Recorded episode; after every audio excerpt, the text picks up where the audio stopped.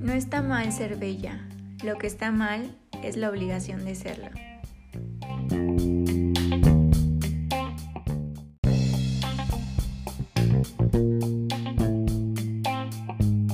Hola, yo soy Naya Arroyo y bienvenidos a este un nuevo episodio de tu podcast favorito, el podcast de la realidad. El día de hoy estaremos platicando sobre un tema que a mi parecer es de los más interesantes y sobre todo controversiales, el Internet, un medio de destrucción para la población femenina. Como se sabe, hoy en día la sociedad vive el auge de la tecnología, la era digital, en la cual el Internet se ha vuelto uno de los medios de comunicación masivos más utilizados y con ello eh, podemos desarrollar múltiples actividades se ha vuelto esta parte fundamental en el desarrollo del humano. Pero claro, no todo lo que tiene Internet es bueno. Existe esta cierta parte, este cierto mal uso del Internet y su contenido no saludable que se vuelve perjudicial para el desarrollo íntegro de las personas que llegan a estar en contacto con ese tipo de información. Y un claro ejemplo que, que me gustaría abordar con ustedes es sobre la cantidad masiva de información que Internet promueve sobre los trastornos alimenticios. Por ello, yo les quiero hacer una pregunta. ¿De verdad ustedes creen que el Internet es un arma de doble filo? Considero que el Internet sí es un arma de doble filo, porque al estar en una sociedad materialista con muchísimo énfasis en la estética, y por otro lado, el tener millones de páginas, información en gran cantidad sobre cómo desarrollar o cómo impulsar los trastornos de la conducta alimentaria si se vuelven una problemática a nivel mundial.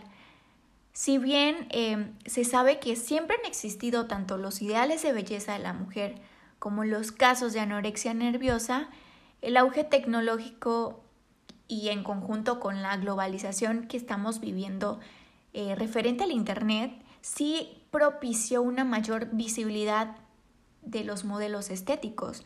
Por ello, cada vez más las personas desarrollan anorexia nerviosa, porque hay mayor exposición de contenido no saludable que impulse a desarrollar anorexia.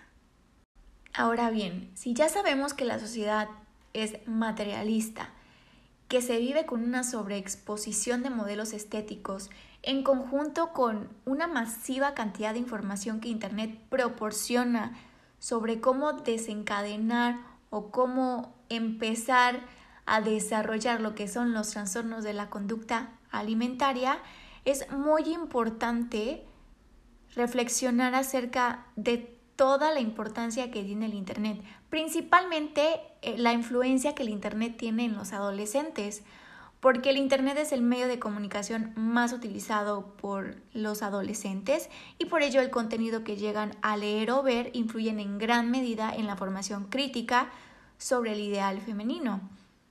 De acuerdo con Beatriz Lozano, las adolescentes que frecuentemente utilizan medios como el Internet para diseñar su imagen personal consideran que su mundo se reduce a su apariencia física y por tanto de ella depende su éxito social y personal, lo cual empieza a surgir como preocupación para esta población femenina, para las adolescentes, y se comienza a desarrollar un trastorno de la conducta alimentaria, enfocada en la pérdida de peso excesiva. Las redes sociales y las páginas Prana y Promia son piezas fundamentales para que se fomente un desarrollo de anorexia nerviosa, principalmente porque las personas que están en contacto con este contenido que las redes sociales les proporciona, pues de cierta manera está manipulada y así generan un algoritmo de belleza alterado.